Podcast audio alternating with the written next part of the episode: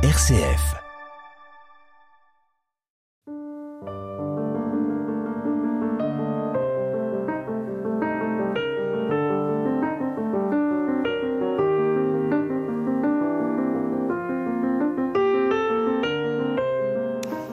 Il faut relire Rimbaud, ou le lire tout simplement. Loin des clichés, loin de la légende, loin d'un mythe parfois un peu galvaudé. Il faut le lire car euh, sa poésie euh, reste une fulgurance qui nous émeut, qui nous met en mouvement comme lui-même était en mouvement. J'accueille aujourd'hui pour la seconde émission consacrée à Arthur Rimbaud, Sylvie Touchebeuf. Bonjour Sylvie Touchebeuf. Bonjour Montserrat Vidal. Précédente émission, nous nous sommes arrêtés euh, dans cette extraordinaire année 1870. Le provincial, le fugueur, celui qui aime la liberté libre, le passant considérable, mais celui aussi qui voudrait bien se rendre à Paris.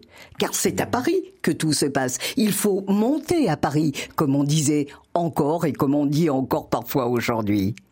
Oui, euh, tout à fait. Il y a eu cette phase euh, parnassienne, mais très vite, euh, Rimbaud s'est rendu compte que cette beauté marmoréenne était par trop froide et rigide et ne correspondait pas tout à fait à l'alchimie poétique dont il rêvait.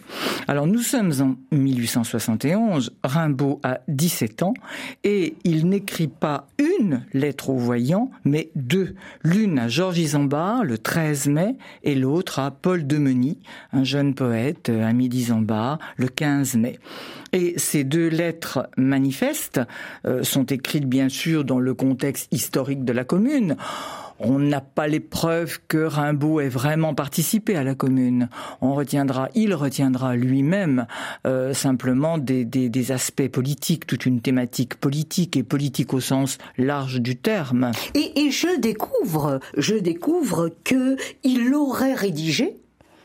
Nous passerons vite là-dessus, mais quand même c'est intéressant. euh, un projet de constitution communiste? Absolument, et ça c'est son ami Ernest Delahaye qui le dit. Euh, euh, euh, je crois que Rimbaud, euh, sans être un, un révolutionnaire euh, euh, sur les barricades, comme on a pu le, le dire, était très proche de penseurs comme Proudhon, Fourier ou Lamennais, euh, proche d'une forme de socialisme utopique, Utopique. au fond. hein. Mais en tous les cas, ce qui euh, l'occupe pendant cette année 71, c'est la révolution de sa propre poétique qu'il formule d'ailleurs dans ces deux lettres. Et le programme de cette nouvelle poétique, eh bien, nous allons en dégager euh, quelques aspects, Oui. si vous voulez bien. Je veux être poète et je, Je- travaille à me rendre voyant. Voilà. Alors ce concept de voyance n'est certes pas une idée neuve dans le domaine poétique au XIXe siècle. On, se, on peut se, se rappeler le romantisme allemand avec euh, des auteurs comme Novalis. Hegel lui-même disait le poète est un voyant. Euh, donc euh, Victor Hugo, euh, Baudelaire eux-mêmes imaginent des poètes prophètes, des poètes visionnaires. Pour Baudelaire, le poète c'est le seul capable de saisir la vérité dans le décryptage des fameuses correspondances. Mais pour Rimbaud, la voyance devient à la fois un protocole, un destin personnel, une ascèse peut-être, et en tous les cas, euh, il veut arriver à l'inconnu, pour lui le poète arrive à l'inconnu, à l'ailleurs, à l'absolu peut-être, ce monde nouveau. C'est ce que Baudelaire appelle l'idéal, c'est ce que Mallarmé appelle l'azur, mais pour Rimbaud, le poète doit être un travailleur parce que la poésie est action. Et le poète doit être tourné vers l'avenir. Demandons au poète du nouveau idée et forme. Correspondance parfaite avec ce que disait Baudelaire à la fin, dernier vers de son dernier poème Le voyage des fleurs du mal, au fond de l'inconnu pour trouver du nouveau. Alors, euh, ce qui peut-être est particulier à Rimbaud, euh, c'est aussi qu'il faut euh, travailler à se faire voyant, bien sûr, mais, je rajoute, le citant, par un long, immense et raisonné dérèglement de tous les sens quelle phrase euh, énigmatique aussi. Comment faut-il l'entendre de tous les sens est même souligné par lui, hein, de même que les mots voyants. Alors, je crois que dérèglement de tous les sens, il faut l'entendre d'une façon polysémique. Hein, c'est le dérèglement de toutes les sensations, et on revient aux synesthésies baudelairiennes. Euh, et puis, le dérèglement de tous les sens, c'est aussi la polysémie du langage poétique. Ce qui est frappant, c'est que euh, Rimbaud euh, a l'air d'anticiper euh, les, recherches et les définitions qu'on a pu donner du langage poétique au XXe siècle. Moi, je pense aux propos de Valérie qui disait mais la poésie finalement c'est la forme, c'est une forme qui se conserve, qui se répète. Je pense à Sartre qui disait mais au fond le poète regarde euh, les mots du langage à l'envers. Il voit leur il entend leur écorce sonore, il voit leur euh, leur aspect visuel visuel et du coup ce langage poétique, toute cette réflexion, on a l'impression que Rimbaud le, le, la pratique euh, la pratique de façon euh, anticipée.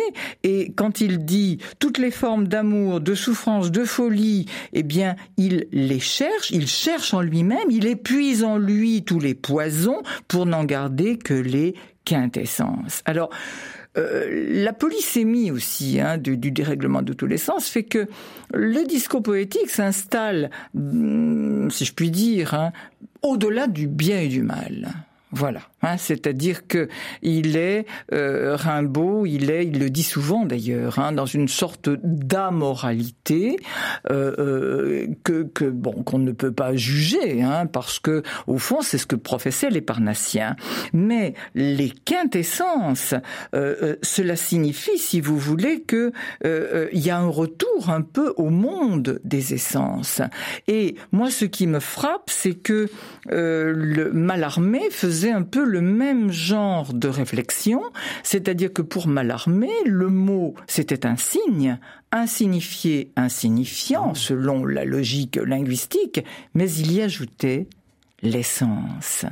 Donc on est dans cette recherche à la fois désordonnée et raisonnée qui s'apparente à une sortie de soi. Alors euh, il faut tout de suite euh, nous ôter de l'esprit que euh, pour qu'il y ait voyance, il ne faut pas nécessairement qu'il y ait ivresse, hein. absinthe euh, ou d'autres euh, d'autres alcools. Il ne faut pas nécessairement qu'il y ait addiction hein, à l'opium ou à chiche, même si c'est vrai, Verlaine et Rimbaud ont pratiqué cela, bien sûr. Et il faut se dégager aussi d'une interprétation strictement occultiste. Ça n'aurait pas de sens. Et moi, j'aime bien me référer à Poésie et profondeur de Jean-Pierre Richard. Et, et ce que dit Jean-Pierre Richard, il dit qu'au fond, euh, euh, cette voyance est une sortie de soi, un envol, et il utilise le mot dégagement. Et je trouve que c'est très juste, parce que ce dégagement, euh, euh, euh, c'est une façon de retrouver les essences, les quintessences, mais c'est aussi une façon de prendre une espèce de distance avec soi. Et c'est vrai que c'est absolu ce monde nouveau, il est à conquérir dans un ailleurs spatial, mais aussi dans les profondeurs du moi, dans des régions instinctives qu'il s'agit de libérer. D'où la fameuse formule euh, bon qui est galvaudée, qu'on a qu'on a mélangée à d'autres aspects de, la poésie de, de, Rimbaud. C'est je est un autre. Hein. Et je, il ne faut pas dire je pense. Ce célèbre cogito euh, euh, doit être remplacé par on me pense. Encore une fois, Mallarmé. Mallarmé disait, lui, ma pensée, c'est penser. C'est-à-dire que il y a une sorte de distanciation extraordinaire qui permet de dire à Rimbaud, de faire dire à Rimbaud, j'assiste à l'éclosion de ma pensée, je la regarde, je l'écoute, je lance un coup d'archet, la symphonie fait son remuement dans les profondeurs ou vient d'un bond sur la scène. Euh, donc, euh, rupture avec le cogito cartésien et une recherche d'un langage nouveau, on a une véritable euh, révolution linguistique qui euh, euh, est définie ainsi par Rimbaud lui-même. Cette langue sera de l'âme pour l'âme, résumant tout, parfum, son, couleur, de la pensée accrochant la pensée et tirant. Absolument. Euh, c'est-à-dire que l'essentiel, et là je crois que Rimbaud vraiment, euh, je disais, anticipe hein, les, recherches sur le langage au XXe siècle, mais c'est ça, il faut trouver une langue. Et il dit cela juste avant d'avoir dit le poète est vraiment voleur de feu. C'est-à-dire que au fond, la poésie rimbaldienne, la parole rimbaldienne devient une véritable parabole ce que le langage, au fond, était à l'origine. Il ne faut pas oublier que Rimbaud est un grand lecteur de la Bible. Il est un grand lecteur des mythes grecs et romains. Et c'est étonnant combien il se laisse euh, presque pénétrer par ces influences. Et on retrouve cette parole qui est une parole allégorique qui peut rendre compte de tous les aspects de l'homme, ses sensations, ses visions, son imaginaire. Et dans le fameux sonnet, voyelle, A noir, E blanc, I rouge, U vert, O bleu, voyelle. Je dirais quelques jours vos naissances latentes. On a l'impression qu'il prend l'alphabet grec et qu'il recrée le monde. Il refait une genèse du monde, comme Prométhée, avec de la terre glaise, a modelé les êtres humains et puis est allé voler le feu pour eux. Et, on retrouve là l'étymologie même euh, du mot poète ou poésie. Poyen. Poyen, créer. Créer, créer. absolument. Absolument. Et, euh, c'est extraordinaire parce que du coup, ce peut être euh, euh le, poète peut être comparé à une sorte de héros mythique, bienfaiteur de l'humanité. Autre chose sur laquelle euh, peut-être euh, on peut euh, apporter un, un, éclairage. Dans cette poésie qui est une révolution du langage, je crois que le mot n'est pas trop fort, il y a aussi l'intuition d'autres systèmes, d'autres valeurs dans lesquelles, par exemple, on trouve la femme à qui Rimbaud, attribue euh, une place jusque-là, en tout cas dans la société bourgeoise du Second Empire, une place qu'elle n'a jamais eue. Il y a une phrase stupéfiante, euh, Sylvie Touchebeuf. Ah Pouvez-vous nous la lire juste avant euh, la petite pause on, la cite très peu souvent, ce qui est dommage. Hein on aurait gagné un peu de temps. Quand sera brisé l'infini servage de la femme, quand elle vivra pour elle et par elle l'homme, jusqu'ici abominable, lui ayant donné son renvoi, elle sera poète, elle aussi. La femme trouvera de l'inconnu, elle trouvera des choses étranges, insondables, repoussantes, délicieuses. Nous les prendrons, nous les comprendrons. Alors ça c'est magnifique.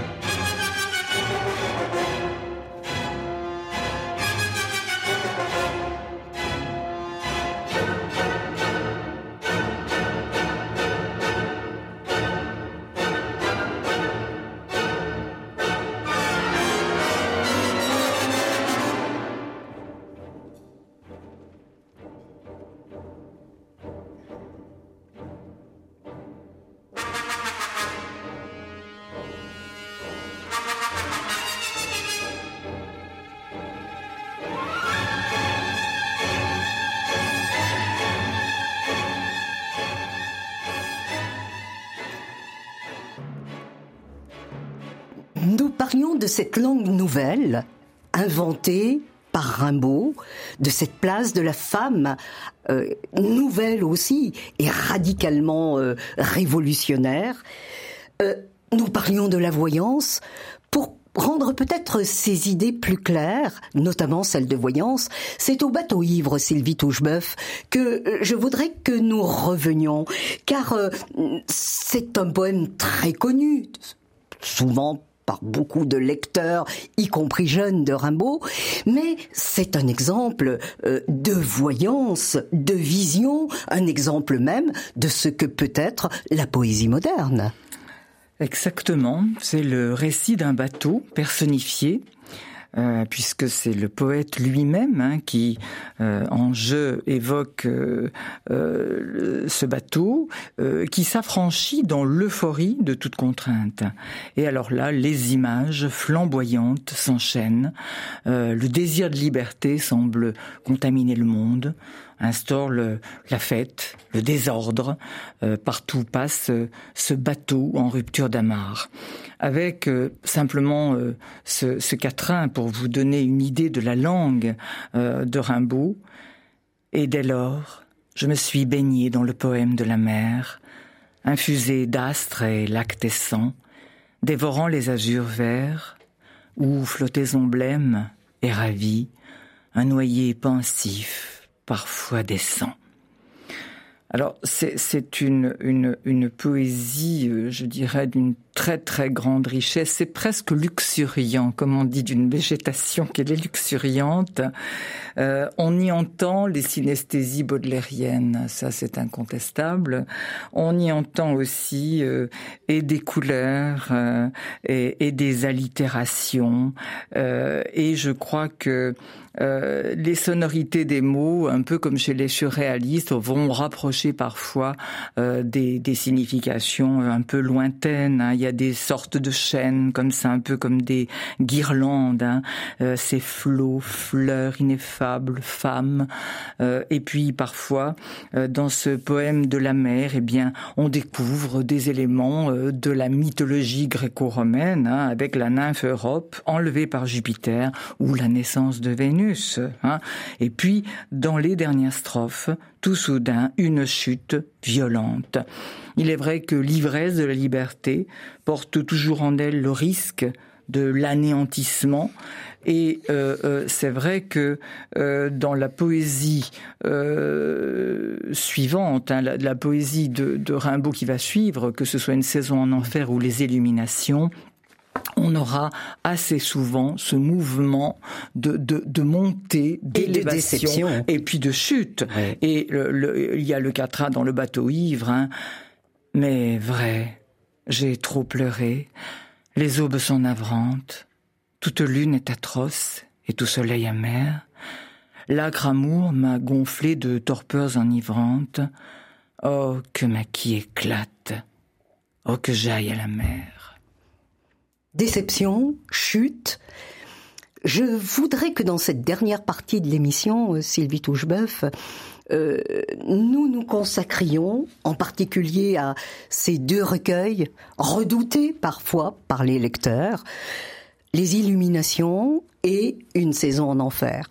Parce que là, peut-être, s'accomplit euh, cette révolution du langage poétique euh, qui s'est installée au fil des années 69, 70, 71. Nous arrivons à ces années 72-73 les illuminations et une saison en enfer, hmm. ou, vous nous préciserez, une saison en enfer et les illuminations. Comment euh, les présenter, ces recueils? Alors, tout d'abord, rapidement, hein, évoquer euh, le, la liaison euh, passionnelle hein, et extrêmement mouvementée de Rimbaud-Verlaine, hein, 72-73. Euh, Rimbaud-Verlaine euh, sont à Paris, puis euh, à Londres, puis à Anvers ou alors en Belgique. Et c'est vrai que entre les deux hommes, hein, il y a beaucoup de beaucoup de brouille, beaucoup d'ivresse aussi qui aide sans doute à la brouille euh, beaucoup de retrouvailles aussi, euh, euh, et finalement une liaison extrêmement orageuse, jusqu'à ce fameux coup de feu dont il faut parler. Verlaine appelle Rimbaud à Bruxelles, il menace de se suicider. Nous sommes le 10 juillet 1873. Verlaine sort un pistolet, blesse Rimbaud. La blessure est légère, mais Verlaine fait deux ans de prison. Il fait deux ans de prison, pas seulement pour cela. Il fait deux ans de prison parce qu'il est homosexuel, parce que c'est un ancien communard, hein, toute son histoire le rattrape, et en tous les cas, Rimbaud, lui, euh, est extrêmement affecté parce qu'il considère encore comme un attentat, ça c'est certain. Il voit sa, il voit sa vie euh, en péril et du coup, il rejoint euh, la maison familiale de la famille Rimbaud à Roche. Il s'enferme dans le grenier où il termine une saison en enfer. Alors, lequel est premier? Une saison en enfer, les illuminations, les critiques euh, se sont euh, euh, souvent chamaillées là-dessus? Je crois que maintenant la critique est à peu près tout, tout le monde est d'accord pour dire que certains poèmes d'une saison en enfer ont été écrits avant ce fameux coup de feu du 10 juillet et d'autres après. Et pour les illuminations, c'est pareil. Les illuminations, c'est un recueil qui est composé de, de, de, feuillets, je dirais, hein, de feuillets très indépendants qui sont passés de main en main. En revanche, je commencerai par une saison en enfer parce que c'est le seul recueil que Rimbaud a publié de son vivant à compte d'auteur. Et là, Madame Rimbaud, quand même, a bien voulu donner son argent. Euh, en même temps, il n'y avait pas tellement d'argent, donc euh, il n'y a, pas eu tellement euh, de, de, livres de publiés. Mais c'est quand même intéressant parce que ces, ces poèmes en prose, qui sont parfois d'une rare véhémence, c'est, d'après Verlaine, une prodigieuse confession autobiographique. Alors, confession autobiographique peut-être, mais en tous les cas, le jeu de Rimbaud s'avance, il s'avance toujours masqué. Et quel masque! Il s'avance sous le masque de Jésus-Christ rien moins, sous le masque de la Vierge, sous le masque de Satan, mais il peut être parfois un forçat, un nègre, avec tout, tout le côté barbare que ce mot avait à l'époque, il peut être une brute. Donc je dirais que cette autobiographie, elle est partiellement fictive, elle est mythique, elle aussi, elle est grinçante, désillusionnée. Je peux peut-être lire la section la plus connue, le début, hein, Alchimie du Verbe. À moi, l'une de mes folies. Je m'habituais à l'hallucination simple. Je voyais très franchement une mosquée à la place d'une usine une école de tambour faite par des anges, des calèches sur les routes du ciel, un salon au fond d'un lac, les monstres, les mystères, un titre de vaudeville dressait des épouvantes devant moi.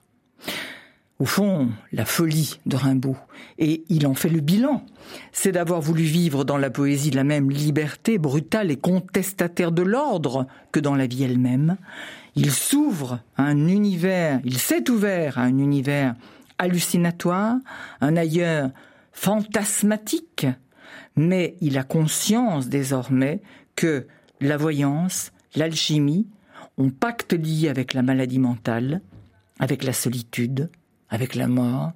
J'aime l'imaginer comme un noyer pensif, celui-là même qu'il évoque dans Le bateau ivre, désormais enseveli dans le poème de la mer. Et dans le dernier poème, Adieu, se lit encore la désillusion. J'ai créé toutes les fêtes, tous les triomphes, tous les drames. J'ai essayé d'inventer de nouvelles fleurs, de nouveaux astres, de nouvelles chairs, de nouvelles langues. J'ai cru acquérir des pouvoirs surnaturels.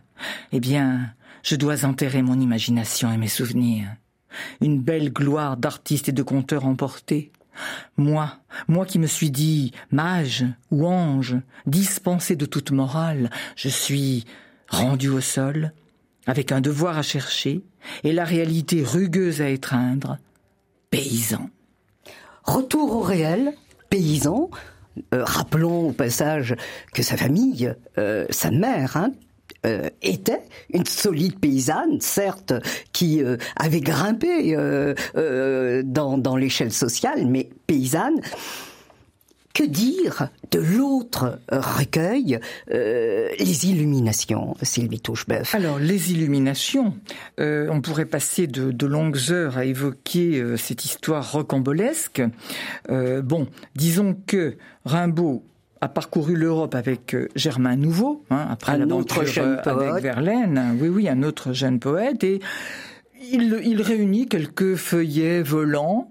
Euh, ces feuillets passent un peu euh, dans des mains différentes, se retrouvent euh, dans les mains de Verlaine, qui décide bien sûr de, de, faire éditer le, recueil. Donc ces poèmes ont été écrits en partie en 1873, ils sont édités en 1886. Euh, ces poèmes en prose s'inscrivent un peu dans la sciée, dans le sillage, pardon, euh, des, euh, poèmes en prose de Baudelaire. Hein. je crois qu'on ne peut pas dire mieux.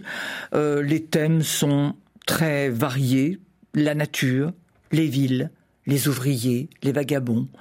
le poème que l'on connaît le plus, c'est sans doute Aube.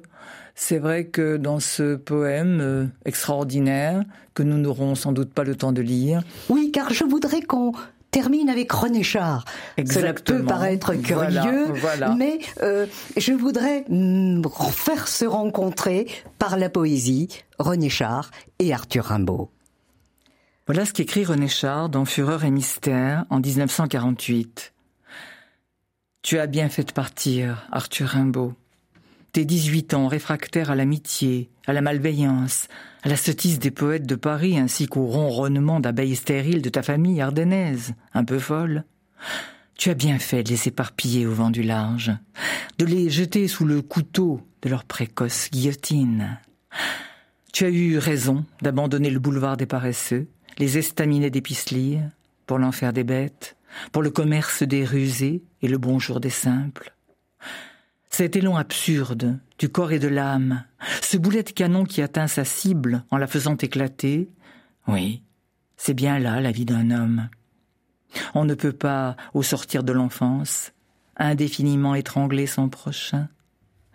Si les volcans changent peu de place, leur lave parcourt le grand vide du monde et lui apporte des vertus qui chantent dans ses plaies. Tu as bien fait partir, Arthur Rimbaud, nous sommes quelques-uns à croire sans preuve le bonheur possible avec toi. Avec René Char, nous allons quitter, hélas, un peu trop vite, Arthur Rimbaud. Mais euh, Sylvie Touchebeuf, tu as fait, tu as bien fait de partir, Arthur Rimbaud. C'est encore une fois l'éloge de la fugue, de la liberté libre, qui revient avec cet anaphore. Absolument, et c'est ce qui fait notre bonheur, en tous les cas le bonheur possible. Merci beaucoup Sylvie Touchebeuf. Merci à vous Montserrat Vidal. J'incite tous nos auditeurs à lire, relire Arthur Rimbaud, à se débarrasser des lire et euh, de redécouvrir cet univers poétique absolument fulgurant.